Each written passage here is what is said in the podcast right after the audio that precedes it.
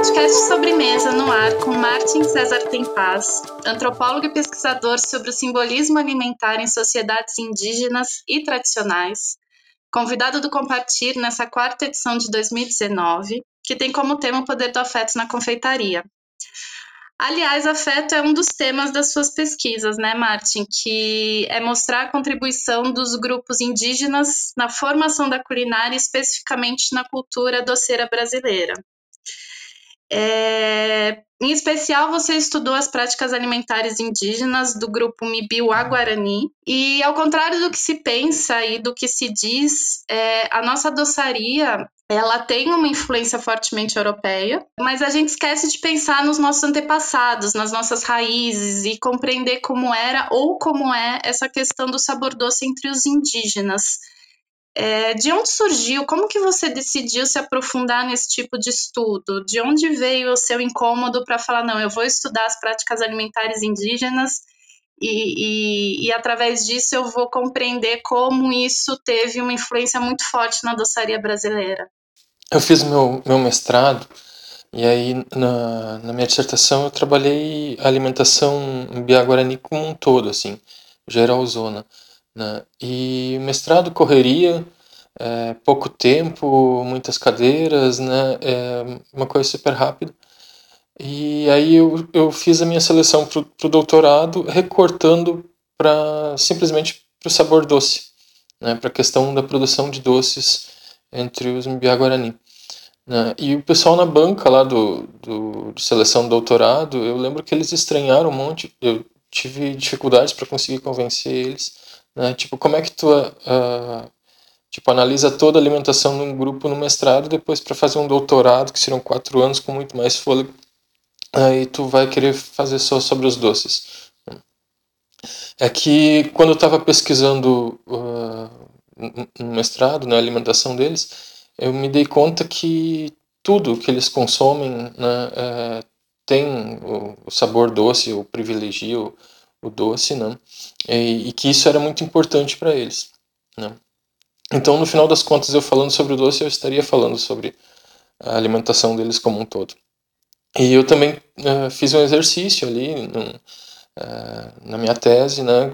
Não, não sou historiador, não, não quis fazer nada muito aprofundado, mas de ver isso uh, nos, nos, outros grupos indígenas também, né? uh, e principalmente como é que isso se deu no passado, né? como é que foi essa, digamos assim, essa contribuição dos grupos indígenas né, para a formação da culinária brasileira, da cozinha brasileira. Né?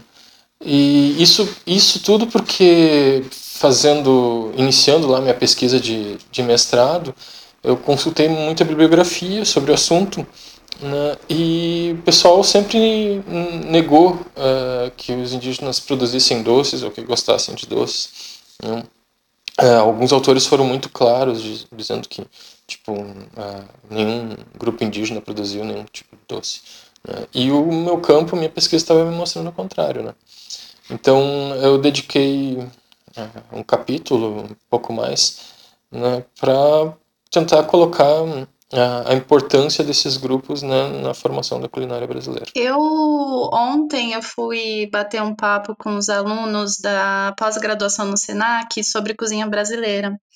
E eles me chamaram especificamente para a gente ter uma conversa sobre confeitaria brasileira, que é algo que eu sempre pontuo que ela não existe. Eu enxergo uma doçaria, mas eu não enxergo uma confeitaria. É, e quando eu perguntei para os alunos, para, né, eu falei para, perguntei o que, que é doçaria para vocês. Para eles veio a palavra açúcar, né? Sei lá, 90% dos alunos falaram doçaria é açúcar.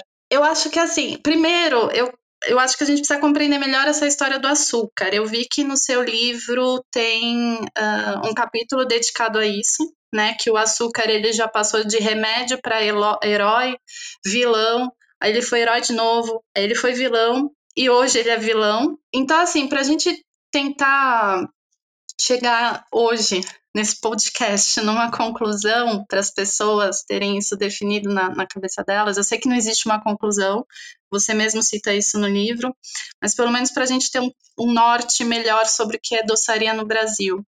É, você consegue resumir para mim mais ou menos a história do açúcar, o papel que ele teve na construção, acho que da humanidade, né? Porque ele foi um, uma especiaria fundamental, pelo menos para o Brasil ser o que ele é hoje em termos de doce.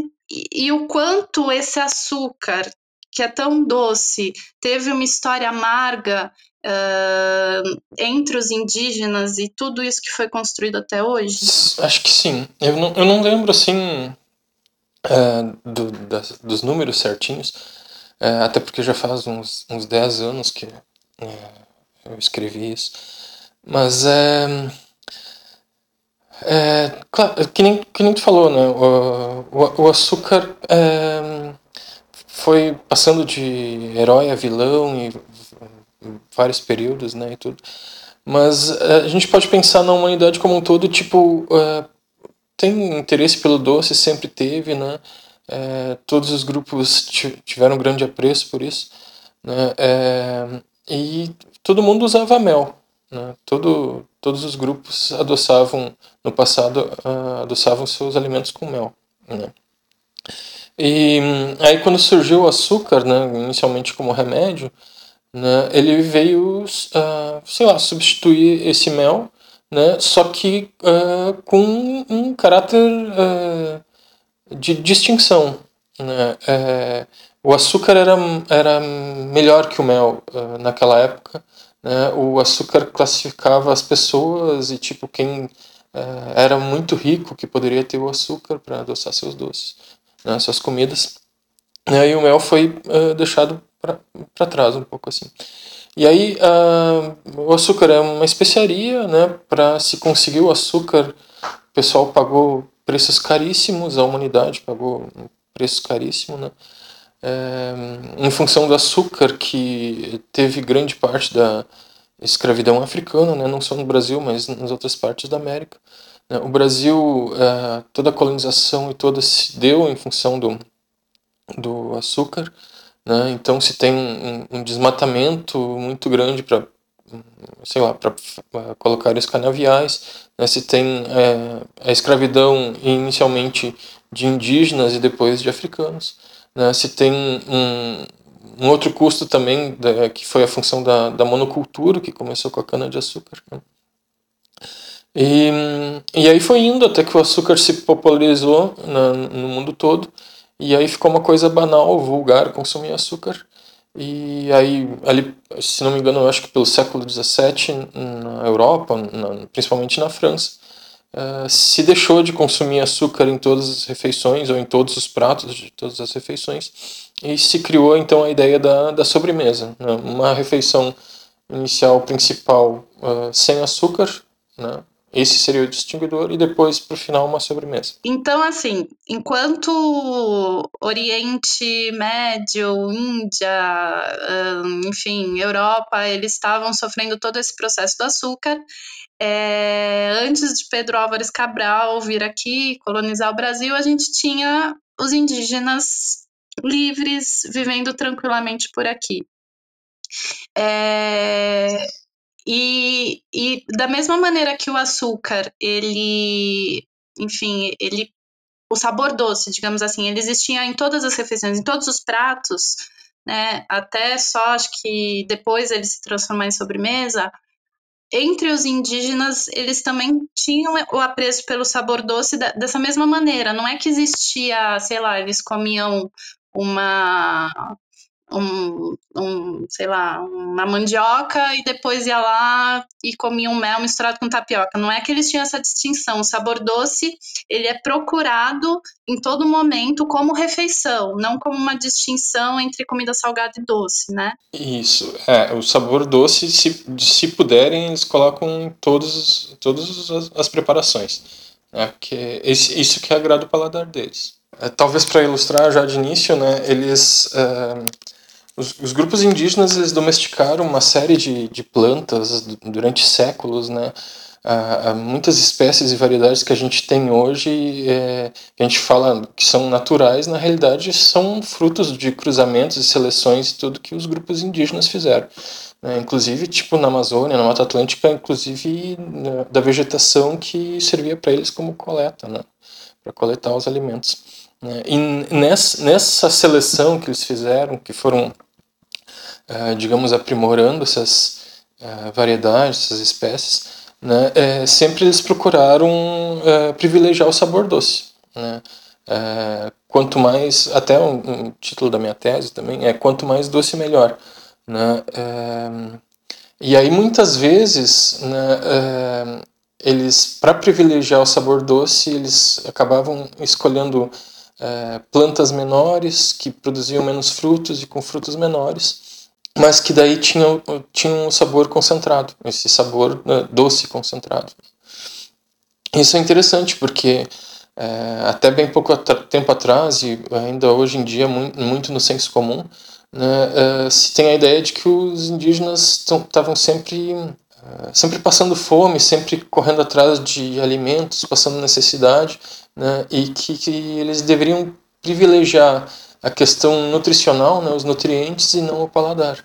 Né. Uh, clássicos da alimentação, autores clássicos da alimentação brasileira chegam a colocar isso, que tipo que entre os indígenas não se, não se teria uma gastronomia, né, porque eles uh, tudo que eles podiam fazer era ingerir os nutrientes, né.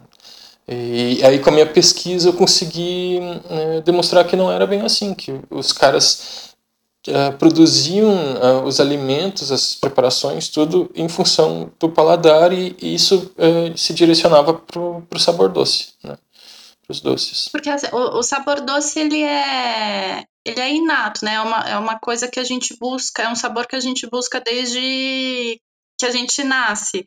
É, você exemplificou na, no seu trabalho que, enfim, o leite materno ele é doce e é o primeiro, ou deveria ser o primeiro alimento ao que a gente tem contato. Uhum. Eu também uma vez, uma vez li uma pesquisa que fala que a gente busca o sabor doce até para se proteger do sabor amargo ou azedo, que geralmente são alimentos, enfim, venenosos, que não vão fazer bem para gente.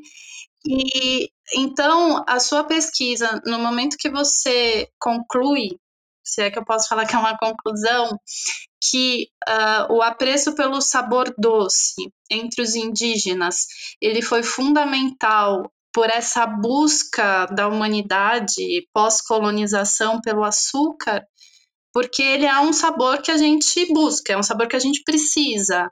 É mais ou menos essa linha de pensamento? Eu, eu acho que sim, eu acho que sim. Não saberia desenvolver muito isso agora, mas é, tudo, tudo em, é, se é uma, uma hipótese, né? É, não, não dá para afirmar com certeza, mas tudo que foi feito em função do doce, né? Muitas vidas foram uh, estragadas ou perdidas para se conseguir esse, esse doce, né? Então, tipo, é, é muito forte mesmo isso. Quando você você faz muita expedição para as tribos ainda, né? Uhum. Sim. Continua. Como que, que funciona isso? Você chega lá, é, eu vi no seu livro que você tem um, uma questão muito grande de respeito em poder escrever somente aquilo que é permitido pelo cacique, né? Uhum.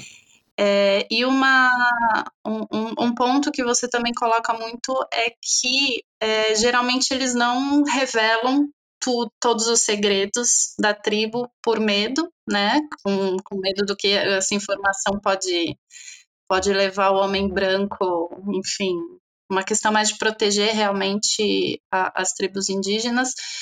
Mas hoje em dia, com todos esses anos pós-colonização, é, a alimentação deles mudou muito, porque, obviamente, enfim, os, os indígenas, eles sofrem demais, exclusivamente por conta das terras, eles precisam se movimentar o tempo todo, não sei se hoje ainda é assim, mas você percebe uma diferença na alimentação deles em cada expedição que você faz? Sim, sim, é, percebo. É, nesse tempo que eu estou trabalhando com eles, um, pouco mais de 15 anos, e só nesse período eu já, já percebi uma, uma mudança muito grande, assim.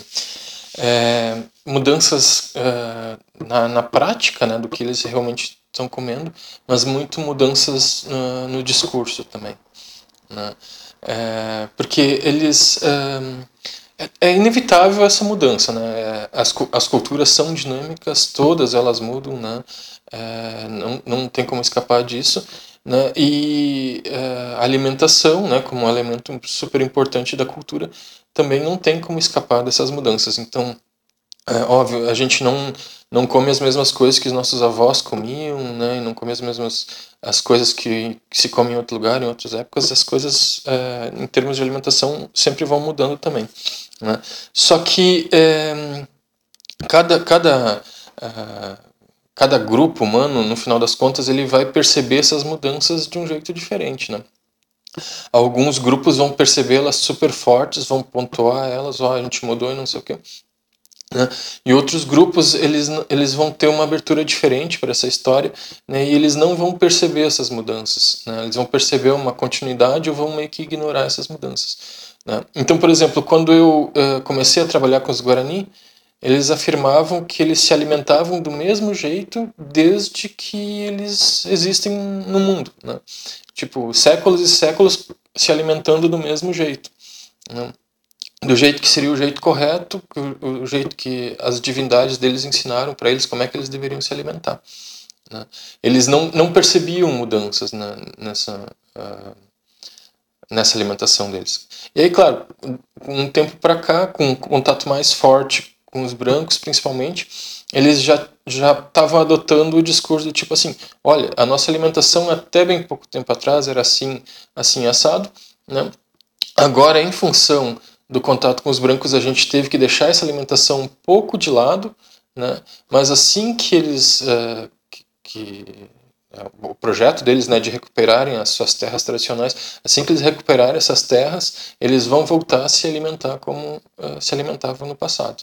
Na prática, eles não estão mais conseguindo plantar do jeito tradicional deles, ou caçar, pescar e coletar né, de forma satisfatória. Eles fazem isso ainda, mas não uh, de forma que dê conta de toda a alimentação deles. Né?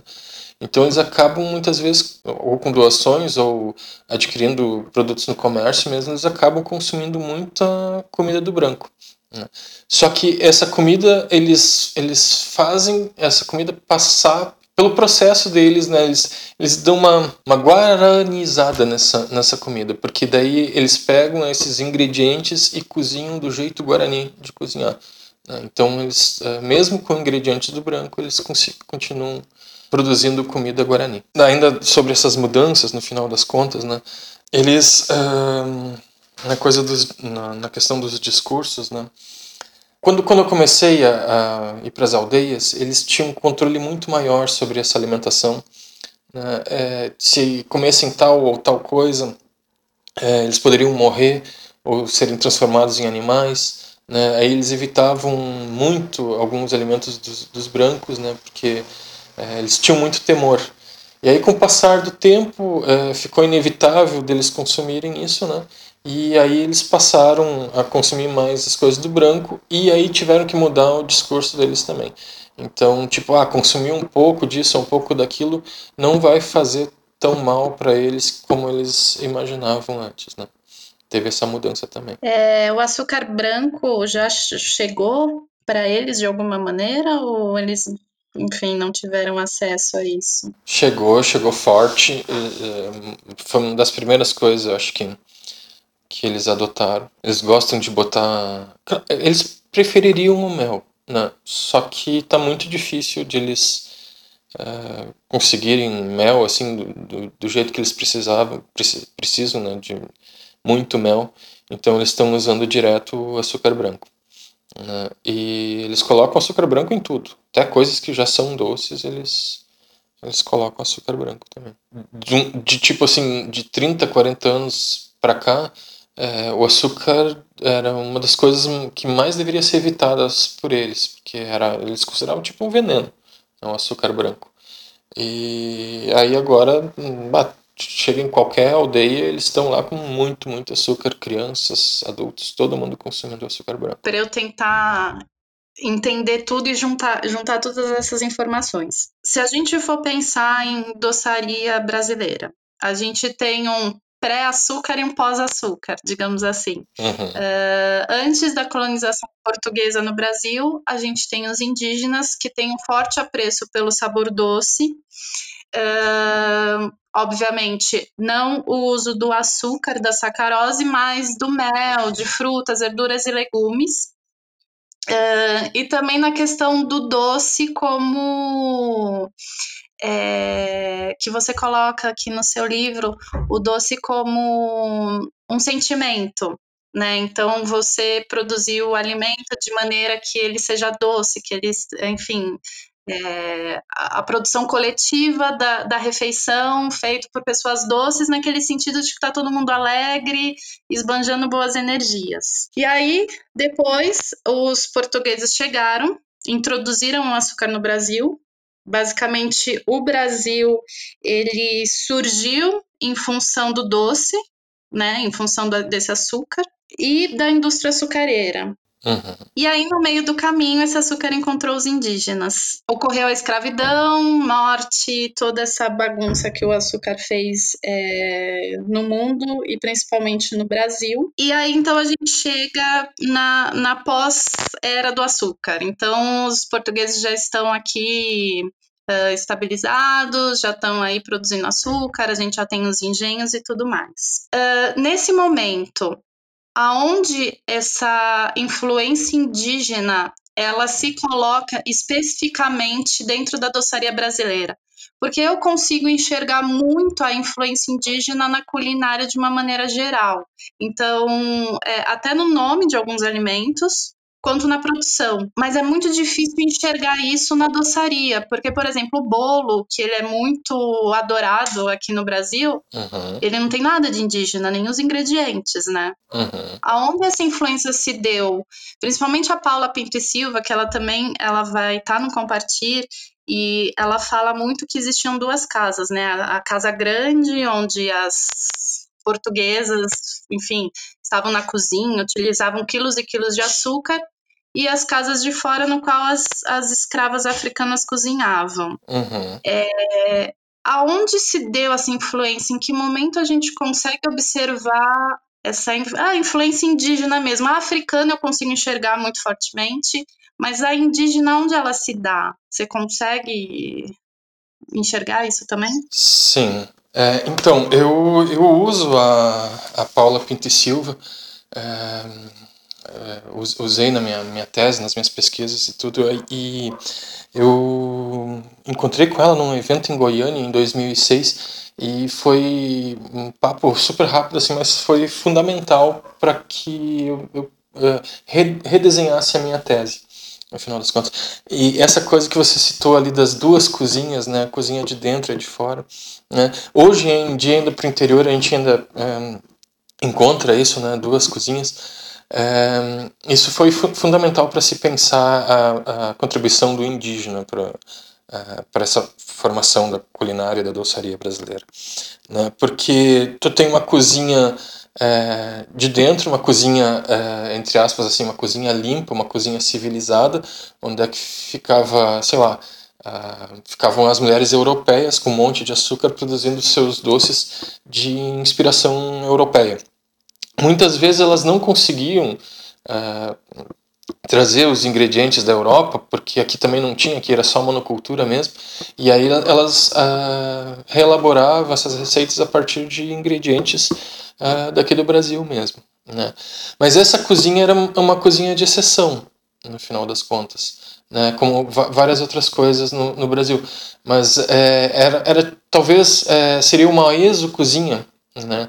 e a endo-cozinha seria cozinha de fora do dia a dia, onde aqui é se cozinhava em, em grande escala né? e normalmente pela, pelas escravas, né? indígenas ou africanas, né? É, e depois, até hoje, dá para se fazer uma extensão disso né, para as empregadas domésticas de hoje em dia também. Né?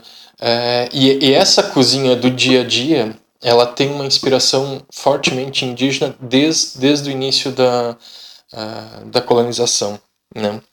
A gente tem que imaginar lá no início né, que os portugueses, até vale para o resto da América, os espanhóis, né, ou outro período, os holandeses, franceses, né, eles chegaram aqui com meia dúzia de caravelas, né, uh, num continente onde é que tinha, sei lá, milhões e milhões de uh, indígenas, né, que até hoje a gente não sabe estimar, mas, tipo, era praticamente a população da Europa, talvez. Né? E eles conseguiram se manter aqui, realizar os projetos deles aqui, tudo porque os indígenas alimentaram eles. Né? É, eles, muitas vezes eles casavam com as indígenas, é, com 10, 15 é, mulheres, e eles se inseriam nessas redes de produção, é, nesse sistema culinário, né? É, seriam nessa produção, é, a preparação, tudo que tudo isso possibilitou no final das contas que a colonização desse certo, né?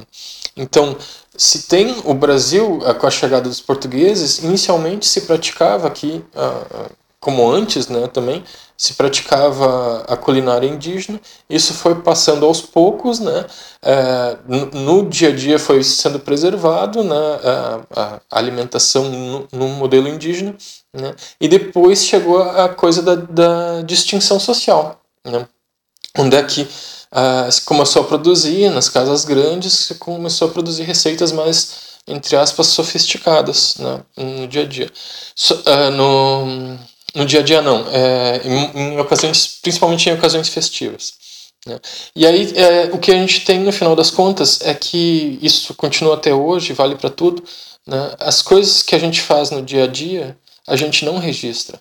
Né? As coisas que a gente faz excepcionalmente a gente registra. Né?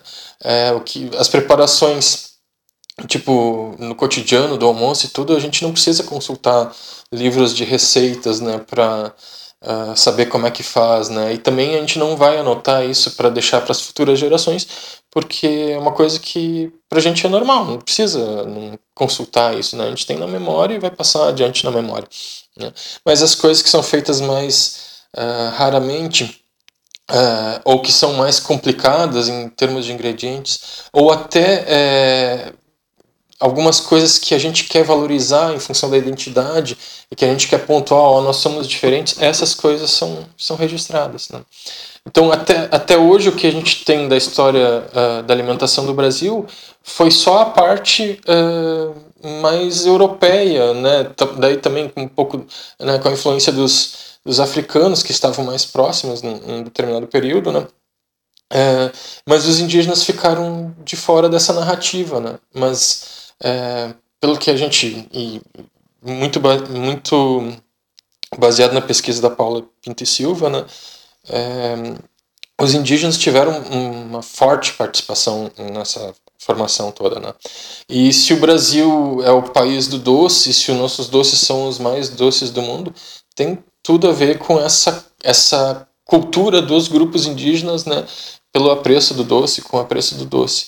Né? Tipo, os portugueses uh, trouxeram a cultura da cana de açúcar para cá, mas antes dos portugueses chegar, o doce, mesmo que não tinha açúcar, né? o doce das frutas, o doce com mel, essas coisas todas, né? já, já era uma regra aqui no, no, no Brasil. Aí meio que juntou tudo juntou os portugueses que já tinham forte influência na, na, do doce, com os africanos que tinham essa influência, com os indígenas que também tinham essa produção muito forte dos doces, e aí, e aí no Brasil se faz toda essa plantação de cana que virou uma potência né, na produção de açúcar no mundo. Juntou tudo, né? Resultou no que a gente tem hoje. Esse questionamento de querer compreender melhor a confeitaria no Brasil para mim, é, e eu cheguei a você através da Luísa Buscarioli, que é uma amiga minha, ela é professora do SENAC lá em Brasília, e quando ela me apresentou seu trabalho, eu fiquei perplexa, assim, no sentido de. Eu me, eu me questiono muito sobre a nossa história. Eu sou confeiteira, mas eu sou uma confeiteira muito incomodada. Eu sempre busco saber a, a, a origem das coisas, né?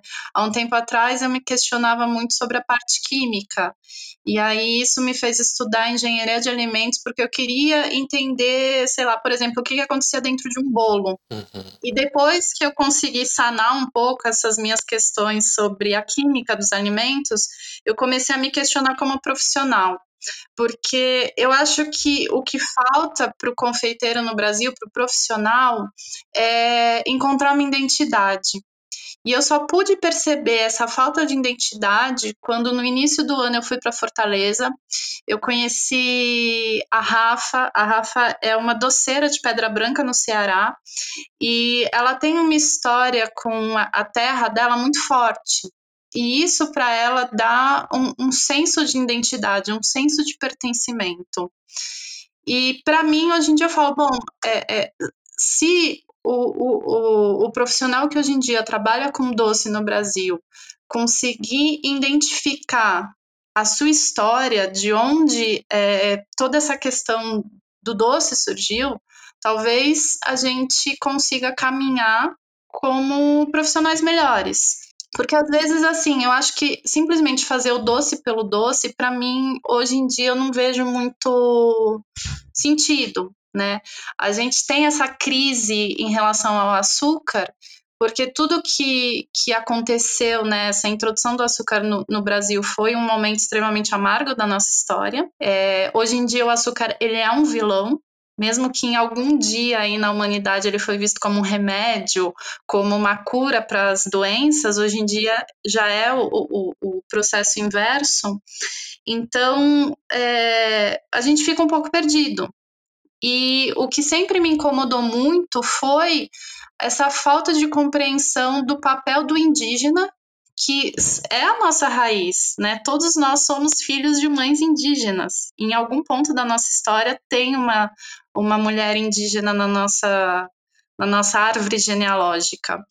E essa falta de compreensão é, dentro da confeitaria, não digo da culinária brasileira de maneira geral, porque eu acho que isso os cozinheiros e a comunidade da gastronomia conseguem enxergar, mas na confeitaria não. Esse seu estudo, essa sua pesquisa, ela traz uma certa paz no coração em até entender melhor o nosso papel, ou até entender hoje em dia essa necessidade que a gente está tendo de restabelecer o açúcar dentro da produção de doce, que é o sentido de identidade e especificamente ou especialmente não eliminar a nossa história disso tudo, né? Eu acho que saber que o sabor doce ele é inato do ser humano mas que ele, ele faz parte também da história da doçaria no Brasil, é, dá um senso de pertencimento, de identidade para para até que, que, uma confeitaria brasileira realmente se desenvolva baseada nisso. E, e, é muito difícil porque a gente não tem registro disso, né? A gente só, só a gente tem vagas ideias sobre o que, enfim,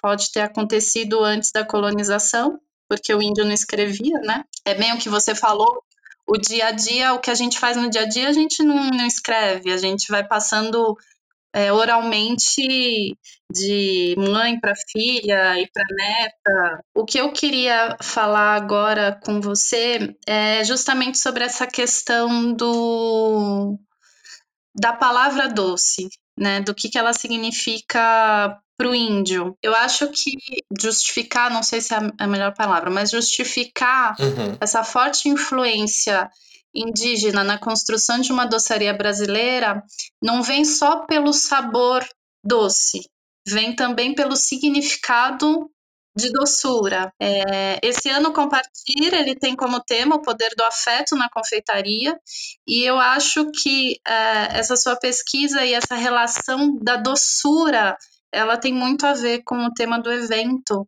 e eu queria que você falasse um pouquinho sobre isso. Tá. Nessa parte, é, não daria para generalizar para todos os grupos indígenas, né?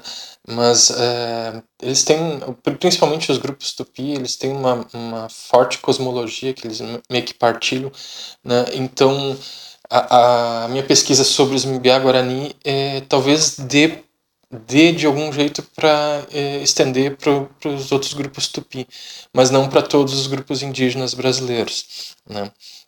O que, que acontece? É, os Mbiá Guarani, que foram, foram os que eu estudei, né, é, eles tradicionalmente eles se alimentam com um, uma determinada quantidade né, de frutas, é, legumes, é, carnes de caça, pesca e tudo, é, e, e essa, essas hum, espécies, variedades, eles consideram sagradas, né? foram as divindades deles que criaram para eles, para que eles se é, alimentassem né?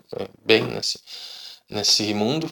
Né? Um, elas são sagradas, e aí quando se pergunta para eles, uh, tá, mas uh, o que, que difere da, das espécies, variedades que os brancos consomem? Né? E aí eles vão dizer, não, as nossas são mais doces a partir dessa alimentação doce, né, desses alimentos sagrados, doces, eles vão se construindo como pessoa. Né? Eles vão construindo o corpo deles e também a alma deles em direção à perfeição, do que eles consideram perfeição. Então, eh, no momento que eles atingirem a perfeição, perfeição do corpo e da alma, eles também se tornam divindades. Né? Hoje em dia está muito difícil isso, em função do contato com o branco, eles, eles dizem isso, né, que está muito difícil alguém se tornar um deus, né, mas que no passado isso era comum, que quem seguisse uma dieta, a dieta correta, que nem uh, os, deuses prescrevem, né, ele, ele também se tornaria um, um, deus. No final das contas, o que, que eu, eu percebi é que, tipo assim, eles consomem alimentos doces para se tornarem pessoas doces e depois disso atingirem a perfeição. A perfeição seria doce para eles. Né? E aí, tipo, é, uma pessoa ser doce para eles, a, a doçura, né, envolve uma série de coisas né, no, do convívio social né, deles. E isso não, não se resume só aos humanos, né? Para eles, as relações sociais também envolvem a, a natureza e a sobrenatureza. Né? Então eles têm que ser têm que ser pessoas agradáveis, né? doces, né? com as outras pessoas, com os animais, com as plantas, com os espíritos, né? com, é, eles têm que ser doces com todo tudo que tem no mundo. E eles sendo doces, esses outros seres vão retribuir essa doçura para eles. Né? Também vão ser agradáveis, respeitosos e tudo. E assim um vai colaborando com o outro de forma afetuosa, né, e tudo, e para que todos eles sejam felizes, alegres. É, a perfeição também, é, ela, a perfeição do ser, né, que é o que eles buscam, também envolve a felicidade. A partir do alimento doce, eles se constroem como pessoas doces, serão doces para os outros, os outros serão doces é, com eles, e, e é mais ou menos assim que funciona. Né? Até de repente, uh, só citar um, um, algum exemplo, assim, rapidinho. Eles, desde que a criança é muito pequena, eles trabalham a, a voz da criança. Não só o que ela vai dizer, que, que tem que ser. Ela, ela, as, as palavras eles têm que ser doces, né? Mas a, a tonalidade, né? o jeito de, de se falar também tem que ser uma forma doce, que seja agradável para as outras pessoas. Então eles trabalham essa voz né, com exercícios, com simpatias, né, é, usando remédios, chás, né, para que a criança fale com um jeito doce. Né. As palavras para eles têm muito, são muito, têm muito valor, mais do que a gente. Né. A, a gente fala e era isso. Para eles, eles estão, uh, quando falam, estão jogando essas palavras no mundo. Uh, um outro ser vai receber essas palavras né, e esse outro ser vai ser afetado por essas palavras né? Se essas palavras forem ruins, esse outro ser vai ficar mal. Se essas palavras forem boas, esse outro ser vai ficar feliz. Né? Então, é, por isso que eles cuidam muito dessa da, da, coisa da voz e das palavras, que tem tudo a ver com essa coisa de, de eles serem doces com o mundo. Né? Tem tudo a ver com, com o afeto no final das contas. Eu achei lindo, eu fiquei aqui te ouvindo, quase me emocionei, porque eu acho que uma coisa que me entristece muito, isso tá. Essa questão da doçura, ela é presente, eu acho que na nossa vida, e a gente não sabe de onde surge isso, né? É, eu acho que hoje em dia o, o, o, ser humano, o homem branco, digamos assim, é, homem branco na questão de não indígena, né? Ou como você pontua, eles falam que é o Juruá, é isso? Isso, Juruá. A gente esqueceu muito da nossa origem. É, essa, essa, essa questão de, de, que todos nós nascemos dos indígenas, somos indígenas em algum ponto da nossa existência, não sei, me entristece. E você falando, é, é, é eu acho que pelo menos como confeiteira, quando a gente produz um doce, a gente é, faz com tanto carinho, com tanto afinco, para que a gente possa gerar para o outro um momento de doçura e de alegria. É, e isso não necessariamente se justifica simplesmente porque estamos utilizando açúcar, mas porque é um momento de alegria, isso. né? Uhum. Eu acho que essa, finalmente, esse poder que a confeitaria e que a doçaria tem, ela pode ser, enfim, levada para muitos outros sentidos da nossa existência e da nossa vida. E isso é uma coisa que me emocionou demais. Eu, foi um resumo, mas foi um resumo lindo. Eu fiquei muito, muito tocada em ouvir. Ah, que bom. Para a gente finalizar, eu vou ler um, um, trechinho da conclusão do seu trabalho de doutorado, é, que inclusive virou um livro, né? Uhum, o trechinho é assim. Se antes os grupos indígenas tiveram seus caminhos atravessados pela expansão do açúcar, o que os uniu em termos de gosto com os colonizadores, em um segundo momento, eles são atingidos pelas distinções de gosto da sociedade ocidental. Quando na Europa o açúcar vai para o final das refeições, a comida indígena passa a ser considerada de mau gosto. Então, o alimento que figura nos registros é o salgado ou o doce, nunca ambos juntos. O doce é o prato que, além do sabor, apresenta simbologia e usos específicos. O doce, tipo sobremesa dos invasores, é registrado. O sabor doce dos indígenas, do tipo comida, é negado. No cronograma dos fatos, primeiro colonizadores e indígenas partilhavam o mesmo doce. Depois, teve início o processo em que os colonizadores usurparam as terras em que os indígenas obtinham seus alimentos doces. Por fim, a distinção de classes, amparada no gosto, retira os indígenas dos registros sobre os doces no processo de formação da culinária brasileira. Mas, Apesar de tudo, os índios continuam preparando e consumindo comidas doces. Não há nada mais amargo que negar os doces aos outros.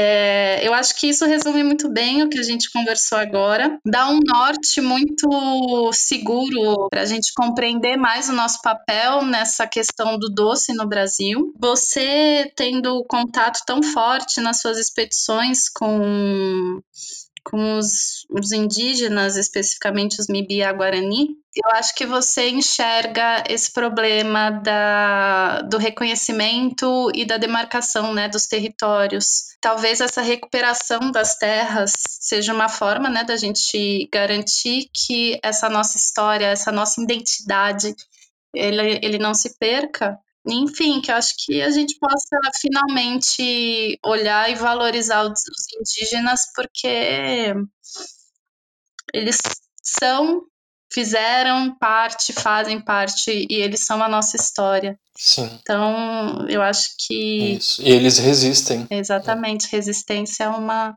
é uma palavra. Eu acho que a doçaria brasileira, aquela mais tradicional, também ela tem resistido muito aos tempos modernos. E cabe a nós, né, enfim, você como antropólogo, eu provavelmente como confeiteira, que às vezes eu me questiono se o meu papel como confeiteira é tão importante, e eu acho que o cozinheiro ele tem um papel fundamental de, de, de valorizar e de, enfim, de não deixar com que essa história da alimentação ela se perca de alguma maneira, né? Que a gente possa resistir e manter isso para, enfim, para o futuro também. É aquela coisa, né? No final das contas, a gente é, tem milhares de motivos e razões e memórias e tudo é, que nos leva a comer de um determinado jeito em detrimento de outro, essas coisas. Mas nisso tudo a gente tem que se dar conta que comer também é um ato político, né? É, quando a gente está escolhendo comer de um jeito ou de outro, né, é, a gente tá, são escolhas que in, in, envolvem opções políticas, talvez muitas vezes de resistência ou de incentivo, né, essas coisas assim a gente está fazendo. Né, quando a gente, sei lá, é, procura um, um alimento orgânico, alguma coisa assim, a gente está agindo nesse sentido também. E valorizar essa vertente indígena né, nessa culinária, nessa doçaria, também é um, é um jeito de tipo de é, agir politicamente né, é, em prol da nossa identidade, né, nessa, é, nesse multiculturalismo né, que a gente vive no, no Brasil, né, que tipo é, somos é, uma diversidade só, né, e, e isso tem que ser lembrado, valorizado, inclusive em termos culinários. Exatamente. Bom, Martin, muito obrigado pela conversa. É, eu te aguardo ansiosamente em novembro para o Compartir. Adorei. E fico muito feliz de poder, de alguma maneira, é, espalhar esse seu estudo, esses seus pensamentos para outras pessoas e que ele gere cada vez mais frutos. E precisando aqui da gente, Pode contar comigo com certeza. Maravilha. Então, eu que te agradeço o convite, tanto para essa conversa quanto para o compartilhar. Né? E foi, foi difícil da gente conseguir uma, uma agenda, mas que bom. Fiquei super feliz com a conversa e que deu certo. E qualquer coisa também estou à disposição aí. Maravilha, então a gente... Podemos combinar mais coisas. Com certeza. Então a gente se vê em novembro. Maravilha.